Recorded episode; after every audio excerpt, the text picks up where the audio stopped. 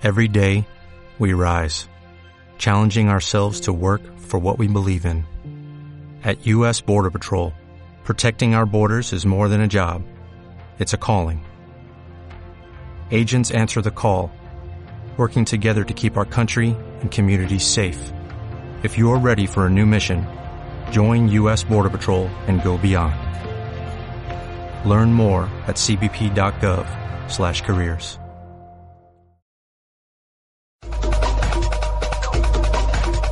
La Escuela de Lengua y Literaturas Hispánicas de la Universidad Michoacana de San Nicolás de Hidalgo presenta Mundo de Letras. Mundo de Letras. Un espacio para hablar de literatura, lingüística y comunicación.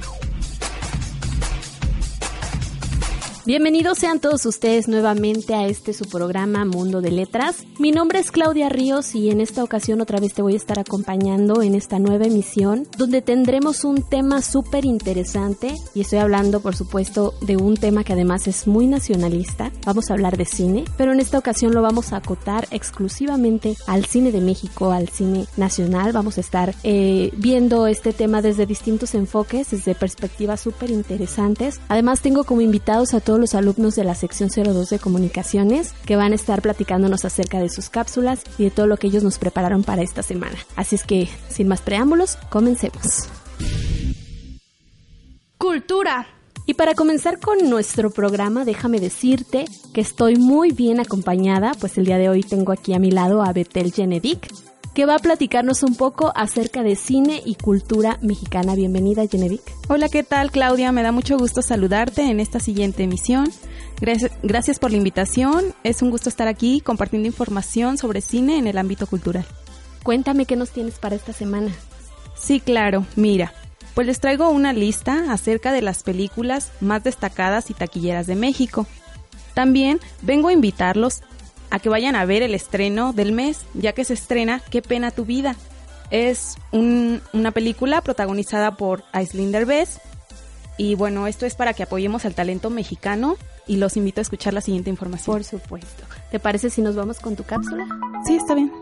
Hoy hablaremos sobre las cinco películas mexicanas que arrasaron este 2016. En primer lugar tenemos No se aceptan devoluciones, dirigida y protagonizada por Eugenio Derbez. La comedia se colocó al primer lugar de taquilla de todos los tiempos, gracias a una historia mitad comedia, mitad drama, sobre un padre capaz de dar todo por su hija. En segundo lugar se coloca No manches Frida. Esta la recordaremos sin duda porque se estrenó hace unos meses, protagonizada por Marta Higareda y Omar Chaparro. Fue uno de los favoritos de los espectadores mexicanos de este año, al debutar como el tercer mejor estreno mexicano histórico en nuestro país. Sin duda, Marta Higareda es sinónimo de taquilla, por lo que esperaremos a ver qué tal le va en su siguiente película. Mantiene la posición número 3 ¿Qué culpa tiene el niño? Comedia ligera, estelarizada por Carla Souza, acerca de una chica que despierta de una borrachera con la noticia de que está embarazada y tendrá que arreglárselas para averiguar quién es el padre de su hijo y descubrir qué hará con él los siguientes nueve meses. En el cuarto lugar se encuentra La Dictadura Perfecta, dirigida por Luis Estrada. La Dictadura Perfecta proyecta la lamentable realidad política de nuestro país, haciendo una clara referencia a los partidos y líderes actuales del gobierno. En el último lugar tenemos Nosotros los Nobles, una comedia inteligente y divertida que tomó al país entero por sorpresa. Fue interesante cómo la cinta criticó modas y tendencias sociales sin caer en el mal gusto. Bueno, estas fueron las cinco películas mexicanas más sobresalientes del 2016. Me despido, no sin antes hacerles una cordial invitación para este mes navideño, ya que se estrena Qué pena tu vida, bajo la dirección de Luis Eduardo Reyes y una producción de Nicolás López. Qué pena tu vida es una comedia que nos muestra lo tontos que podemos ser cuando tenemos el corazón roto. Hasta aquí es la recomendación para este mes de Sembrina. Espero les haya gustado.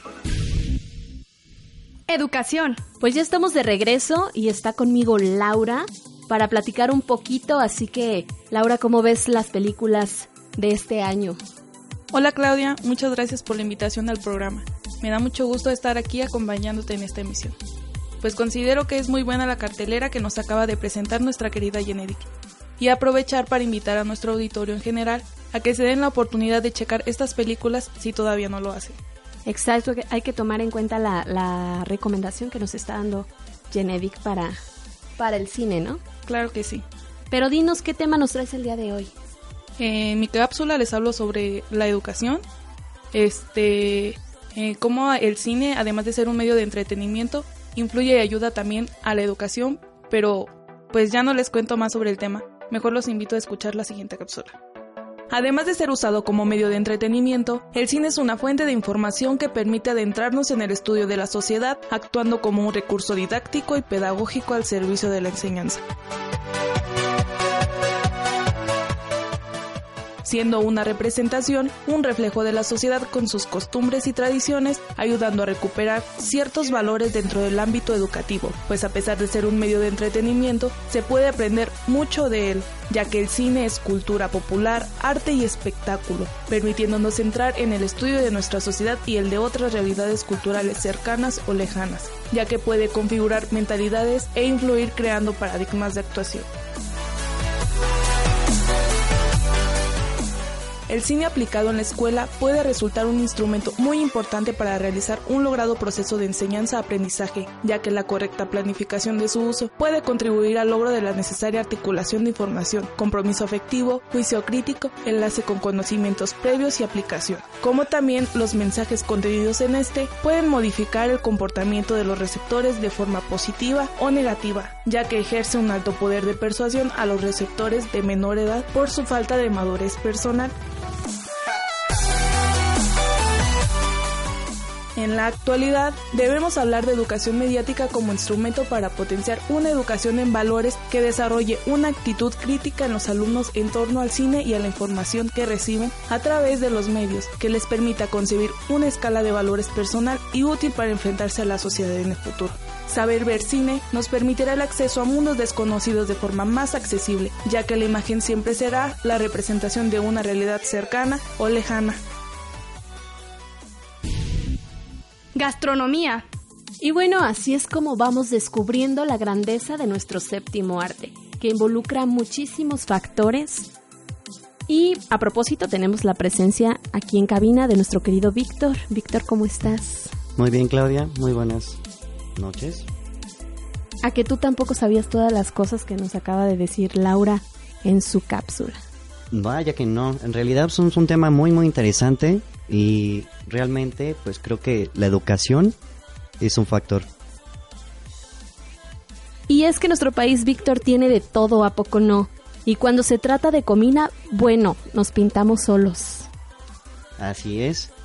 Bueno, verás, yo te traigo una recomendación referente a tres, tres películas con temática, obviamente, pues de la gastronomía. Y pues, a ver qué, qué tal les parece. Pues te parece si vamos a checarla? Claro. Número 1. Como Ava para Chocolate, esta película está basada en una novela del mismo título escrito por Laura Esquivel. En 1992, Alfonso Arau realizó su producción.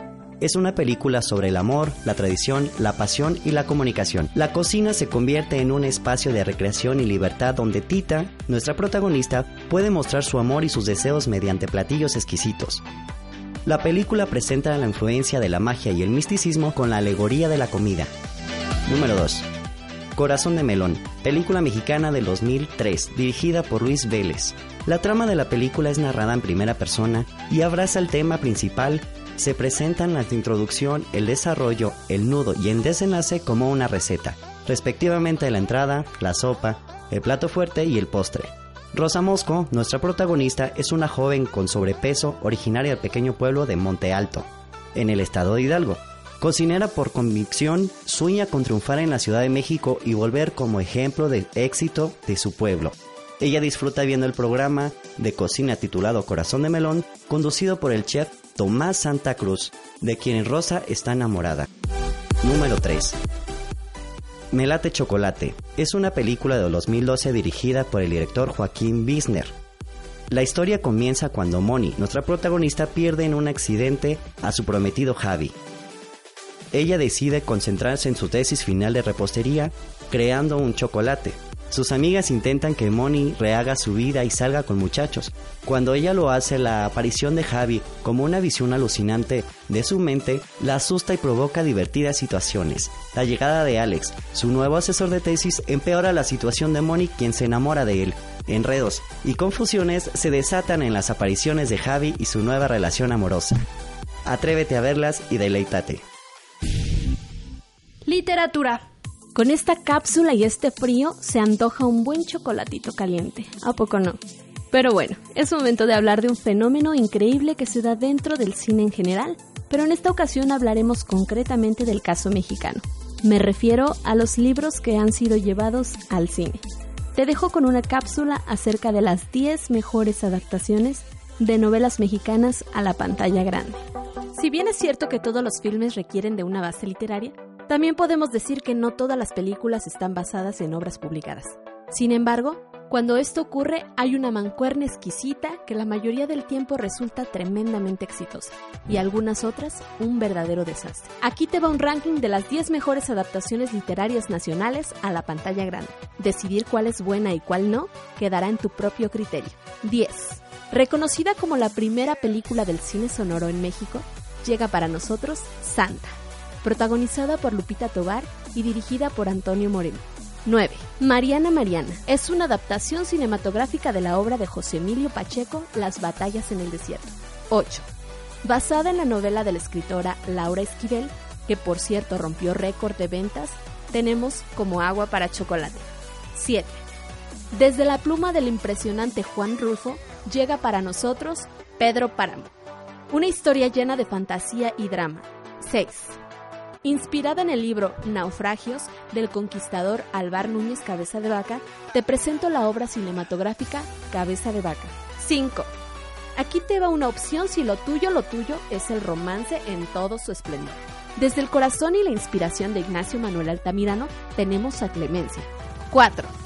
Y ya que andamos en modo revolucionario, te dejo esta opción un poquito anarquista, pues su trama es una crítica del caudillismo de un modo sarcástico se trata ni más ni menos que de La sombra del caudillo.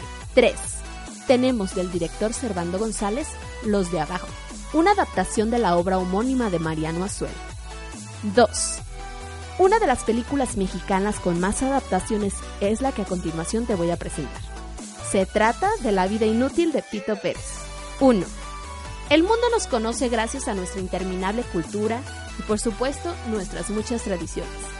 Una de las tradiciones mexicanas más reconocidas en el mundo es el Día de Muertos, y esta película refleja muy bien el sentido de esta tradición para los mexicanos. Te estoy hablando por supuesto de Macario. Así que este fue mi top 10 de las mejores adaptaciones cinematográficas basadas en novelas 100% mexicanas, reiterando que cuando estas dos artes se unen, tenemos como resultado magia pura.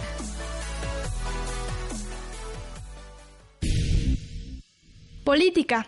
Sayi, ¿cómo estás? Bienvenida. Hola Claudia, estoy muy contenta de estar acompañándote en una nueva edición de este programa Mundo de Letras. ¿Cómo ves todo lo que hemos hablado acerca del cine mexicano?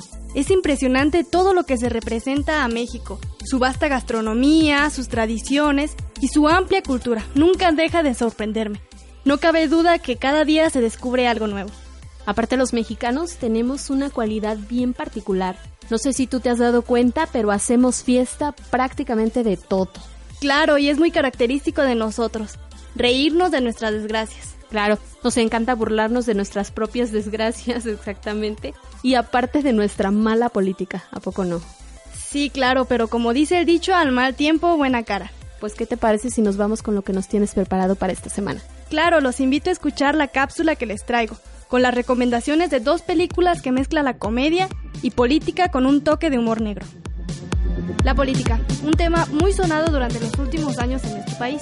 Todas y todos le prestan más atención a lo que hacen y qué no hacen nuestros gobernantes, gracias a las redes sociales. Y es que no pueden cometer un error porque ya se encuentran en videos, imágenes o audios siendo compartidos en la red por todos nosotros. Los mexicanos son conocidos en todo el mundo por su hospitalidad, su amor por la fiesta y claro que no puede faltar nuestro buen humor. Tomar las cosas con gracia, incluso en las malas, es característico de nosotros. Un claro ejemplo de esto son las películas mexicanas, con tintes políticos, que hacen ver a los gobernantes de nuestro país como personas sin inteligencia y poco pragmáticas. Sí, aceptemos que no hacen muy bien su trabajo. Esto nos causa gracia, pero hay que admitir que hay veces que no sabemos si reír o llorar. Las películas de comedia negra con aires políticos nos hacen el asunto más llevadero. Hoy les platicaré de dos películas que tocan el tema y le dan un poco de humor al problema. Una de ellas es La Ley de Herodes. Aquí es la ley de Herodes, o te o te jodes. ¿eh? que fue estrenada en el año de 1999 y fue protagonizada por el ya conocido actor Damián Alcázar. Con un toque de humor negro nos muestra las desgracias por las que pasa un hombre sin suerte y con aspiraciones políticas, que pasa de ser un simple empleado de gobierno al alcalde de un pequeño poblado. Cómo las circunstancias lo van formando como un ser corrupto, igual que sus antecesores en el poblado de San Pedro de los Aguaneros. Esta película nos ayuda a analizar la corrupción política institucionalizada como un freno para el desarrollo social. También tenemos La dictadura perfecta, porque yo no soy la señora de la casa. tocando temas más actuales. Se estrena en 2014. Causó mucho revuelo en la sociedad, ya que es la historia de un presidente de México un tanto torpe y cómo los medios hacen uso de su poder para encubrir las situaciones vergonzosas del dirigente del país. Cualquier parecido con la realidad es mera coincidencia. También participa Damián Alcázar, y al igual que La Ley de Herodes, es una película dirigida por Luis Estrada. Si se animan a verlas, no se van a arrepentir. Economía. Cristian, con el buen sentido del humor que siempre te caracteriza, ¿qué opinas de este asunto cine política nacional? ¿Qué tal, Claudia? Fíjate que es muy interesante cómo el cine nos presenta una serie de imágenes, las cuales en ocasiones están más para llorar que para reír, y eso hace darnos cuenta del país en el que vivimos. Además, va muy de la mano con lo que hoy nos vas a presentar, dado que la política y la economía, pues ahí van, ¿no? Sí, de hecho, la política en el cine se encuentra en el área de dulcería, y eso tiene que ver más como las empresas cinematográficas y las empresas de snacks hacen acuerdos para economizar sus servicios. Y además es bien interesante hablar de esto porque a veces como usuarios de las salas tenemos otra idea de hacia dónde va el dinero que nosotros pagamos, no solo en taquilla, sino como tú lo mencionas, además en dulcería. Fíjate que en muchas ocasiones nosotros como clientes nos quejamos de los precios que se exhiben en los complejos cinematográficos, sin saber que detrás de ello existe toda una industria financiera. ¿Te parece si vamos con lo que nos preparaste? Claro, los invito a escuchar esta cápsula. El negocio de dulcería de los cines se ha convertido en un fuerte generador de ingresos para las empresas del sector debido a sus altos márgenes de ganancia. De acuerdo con fuentes del sector, en algunas unidades los ingresos generados por Cinépolis y Cinemex, los líderes del mercado en México, llegan a superar lo que obtienen por la venta de boletos dependiendo de la temporada y ubicación de los complejos. Hace unos 2 o 3 años, el ingreso por dulcería pesaba un máximo de 45% del total. Sin embargo, actualmente puede llegar hasta el 60%, dijo una persona con conocimiento en el tema. Si observamos dentro de los complejos de cine, un refresco mediano de 621 mililitros o unas palomitas de 72 gramos son 300 veces más caros que en una tienda de conveniencia, mientras que en el valor de los chocolates M&M supera en poco más del 100% el precio que tienen en un comercio tradicional. Sin embargo, los elevados precios en alimentos y bebidas que ofrecen las cadenas de cine ayudan a compensar los altos costos fijos y variables que tienen las exhibidoras. El negocio está en su mayor parte en la venta de bebidas y alimentos, ya que la ganancia es muy atractiva, pero los costos de operación también son muy altos. Expuso César Alias, analista de Multiva. Los precios de productos que comercializan en sus salas se establecen a partir de las negociaciones directas con los proveedores y fabricantes de los alimentos y bebidas, con la finalidad de obtener descuentos por volumen y mayores rebajas. En 2014, los cines en México tuvieron ingresos por 12 mil millones de pesos exclusivamente por el negocio de exhibición. En los últimos 5 años, los ingresos por boletos se incrementaron 32.56% según datos de la Cámara Nacional de la Industria Cinematográfica y Canacine. Como dato curioso, el país ocupa el cuarto lugar a nivel mundial en asistencia al cine, con 257 millones de boletos vendidos en 2014, solo por debajo de la India, Estados Unidos y China. Espectáculos. Y para hablarnos de todo el glamour de este mundo del cine, tenemos aquí en la cabina a Carlita. Carlita, ¿cómo estás? Hola Clau, feliz de estar aquí contigo. ¿Cómo estás tú? Ay, perfecto, aquí emocionada de, de traer otra transmisión para toda nuestra audiencia. Cuéntame, Carlita, qué chismes traes el día de hoy del espectáculo. Claro que sí. Primero quiero mandarles un saludo a todos los escuchas y a la sección 02 por este programa. Como ya mencionabas, hoy les vengo a compartir un poquito de espectáculos en el ámbito del cine. Recordar que esta pasada edición del Festival del Cine en Morelia destacó por, entre muchas otras cosas, las luminarias que se presentaron. Como la famosa actriz francesa, ¿la recuerdas? La de Amélie. sí, la quien, protagoniza la película de Amélie. Claro, Audrey Tatou, si no me equivoco. Sí, película con una temática muy romántica. La recomiendo mucho si eres una romántica empedernida. Y bueno, también quiero resaltar, Claudia, la participación de varios cortometrajes michoacanos que tienes que ver porque son muy interesantes y tienen temáticas como un poco raras, pero llamativas que te va a traer la atención. Ajá. Aparte, si no las has visto, pues es una oportunidad para que vayas al cine y a apoyar al cine michoacán. Claro. Y bueno, pues vamos a ver la cápsula. Los quiero invitar primero que nada a escuchar y a ver el cine. Perfecto, entonces nos vamos con esta cápsula. Hoy les vengo a compartir un poquito de los espectáculos en el ámbito del cine. Cabe recordar que Morelia es sede de uno de los festivales más importantes del mundo, considerándose el punto de encuentro único en México. Como resultado, tanto críticos, distribuidores y actores de la industria cinematográfica mundial se interesen en las nuevas propuestas del cine mexicano. Y Michoacán tiene de qué presumir, pues en este estado se cuenta con personas entusiastas, trabajadoras y que les gusta innovar en la creación cinematográfica. Este año Michoacán destacó con la participación de 16 cortometrajes. Por mencionarte algunos, creadores están a prueba de balas de Héctor Bustamante, Piñata de Magali Reyes, Itaca de Kevin Guzmán Linares y esta última destacando su participación por haber ganado el premio especial SAT. Otra de las películas más esperadas este año es Enero, película michoacana, ópera prima de Adrián González Camargo. Es una historia protagonizada por Sheila Rodríguez Romero y Ernesto Hernández Doblas. Enero es el primer largometraje producido casi al 100% por talento michoacano. El festival también se destaca por sus invitados especiales, año con año. Esta última edición ha tenido el honor de recibir a invitados distinguidos como Demian Bichir y Adán Wodorowski. Este último, aparte de guapo y muy talentoso, se dio la oportunidad de recorrer nuestras hermosas calles de Morelia y conocer un poquito de nuestra cultura y tradición.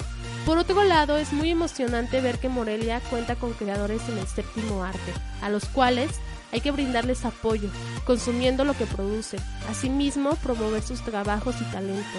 Público en general, jóvenes, niños, les hago la invitación a disfrutar del cine, el cual es una ventana para transmitir una perspectiva de la realidad. Nos escuchamos para la próxima. Deportes. Tenemos también el día de hoy a Fanny con nosotros. Bienvenida, Fanny. Hola, Claudia. Muchas gracias por invitarme. Siempre es bueno hablar de luminarias y si se trata del cine, Fanny, no sé a ti, pero a mí sí se me pega el glamour. Sí, claro, yo digo que a todos, ¿no? Las temáticas, querida Fanny, dentro del cine pueden llegar a ser interminables. Tanto que podemos hablar de una película que gira en torno, por ejemplo, en el caso mexicano, a la revolución o al Día de Muertos. O no sé, tal vez uh, podemos hablar de algo como uh, lo que hizo Eugenio Derbez, que habló sobre uh, la vida de un papá soltero y fue un éxito taquillero. Pero en el caso de los deportes, ¿cómo se maneja este asunto? Pues mira, sabemos que aquí en México el deporte más importante y que más se practica es el fútbol. Y claro, no podía faltar películas mexicanas sobre este deporte. La película más taquillera, como ya todo mundo sabemos, fue el chanfle, que hasta llegaron a sacar chanfle 1 y chanfle 2 y esto pues hizo el deporte mexicano que elevarse sí, pero pues mejor vamos a ver la, la cápsula. Perfecto, entonces vamos con esta cápsula. El deporte es muy importante en el mundo, tanto así que películas mexicanas y claro, extranjeras han tenido como historia algún deporte.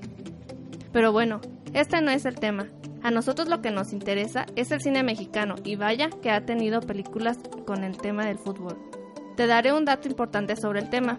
El fútbol es de los deportes con más fanáticos en México. En 1896 comenzaron las producciones realizadas en México cuando llegó desde Francia el cinematógrafo de los Lumière. Te mencionaré algunas de las películas mexicanas que se han hecho a lo largo del tiempo con el deporte. Tal es el caso de Los hijos de Don Venancio. Esta fue la primera película en utilizar al fútbol mexicano como parte de su narrativa y también la que proyectó a un ídolo deportivo fue Los hijos de Don Venancio, 1944. Interesante, ¿no? La siguiente película es Los nietos de Don Venancio. En 1946 sale la secuela de Los hijos de Don Venancio, sin embargo, no tuvo tanto éxito como la primera parte. La temática de la película era el homenaje a Martín Bantoral, por sus 25 años como futbolista profesional. ¿Qué pensaban al hacer esta película? Es claro que no tuvo éxito todas las generaciones de Don Venancio. En fin, seguiré mencionando las películas mexicanas futboleras. Tirando al gol, esta cinta se estrenó en 1966. Era una comedia en la que mostraba la rivalidad entre América y Guadalajara. Qué interesante, ¿no? Sería bueno verlas para ver qué tal. El Chanfle, otra comedia de fútbol mexicano, en 1979 se estrenó. Esta película fue muy taquillera y conocida, por eso en 1982 produjeron El Chanfle 2. Y finalmente Atlético San Pancho, que es más para un público infantil. Si no has visto alguna de estas películas, sería bueno que lo hicieras, para que le echaras un vistazo a lo que produce México. Personalidades. Y por último, pero no menos importante, démosle la bienvenida a nuestra querida Rita. Rita, ¿cómo estás? Hola Claudia, gracias por la invitación y por supuesto por la oportunidad de estar en este gran programa. Y como ya sabes, yo encantada de la vida de estar contigo y obviamente con todos los radio escucha. Así es, dentro de la gran cantidad de celebridades que podemos encontrar en el mundo del cine, y lo veíamos hace un momento con Carlita, toda esta onda de las luminarias, pero destaca un sector muy importante que es el de los directores. A ver, cuéntame sobre esto. Bueno, yo consideré que era importante hacer este esta cápsula, ya que la mayoría de nosotros nunca toma en cuenta el director, sino más que nada la película o los actores. Los actores, por supuesto. Los actores ya sabemos que es lo más importante según nosotros, pero la verdad es que no sabemos quién está detrás de todo ese gran trabajo. Y pues la verdad yo consideré que era muy importante tomar en cuenta a ellos y saber que eran grandes las personas las que hacían ese gran trabajo que nos hace muy divertida la vida. Así es, Rita, pues vámonos con lo que tenemos en los mejores directores del cine mexicano y algunas de sus más destacadas películas te las diré en un momento. Pero si quieres apuntarlas o simplemente memorizarlas, con completa atención. En primer lugar, tenemos a Emilio, el Indio Fernández, persona muy conocida, y solo por mencionar algunas de sus películas más destacadas, las cuales serían María Candelaria, La Perla, Enamorada, y estoy segura de que hemos visto, o si no al menos, escuchado el nombre de alguna de estas grandes películas. En segundo lugar, y no es por decir que uno es menos que el otro, podemos mencionar a Arturo Riemsten. Sus más destacados logros son el lugar sin límites, El castillo de la pureza, La tía Alejandra e infinidad de más y muy buenas películas. En tercer lugar, tenemos a Ismael Rodríguez con las películas La oveja negra, Nosotros los pobres, Ustedes los ricos y Tizot. Y como ya sabemos, la mayoría de estas películas están interpretadas por el gran actor Pedro Infante. Pero si lo que te gusta es el cine más actual, no te preocupes, también te lo decimos. En primer lugar, tenemos a Guillermo del Toro. Por supuesto, no podía faltar, con sus películas más conocidas como Tronos, El laberinto del fauno, El espinazo del diablo. Seguimos con Alfonso Cuarón y con su película Solo con tu pareja y tu mamá también, Niños del Hombre. Y por último, y no me refiero porque es menos importante, simplemente porque ya no hay tiempo de mencionar más personas, tenemos a Alejandro González con Amores Perros y Babel. Así que ya lo sabes, estos son algunos de los grandes directores y algunas de sus más destacadas películas que de seguro hemos visto en algún momento y nos han hecho reír o simplemente hemos disfrutado. Y bueno, así es como llegamos al final de nuestro programa de esta semana, agradeciéndote que nos hayas acompañado el día de hoy y por supuesto invitándote a que no te pierdas nuestra próxima emisión porque tendremos muchísimas sorpresas más para ti. Yo soy Claudia Ríos y te espero en una próxima oportunidad aquí en tu programa Mundo de Letras. Hasta luego. Agradecemos a la Facultad de Letras por todas las facilidades para la realización de este programa y a los alumnos de la sección 02 Terminal de Comunicaciones por su trabajo. La Escuela de Lengua y Literaturas Hispánicas de la Universidad Michoacana de San Nicolás de Hidalgo presentó Mundo de Letras. Mundo de Letras. Esperando contar con su presencia, nos esperamos en una próxima emisión.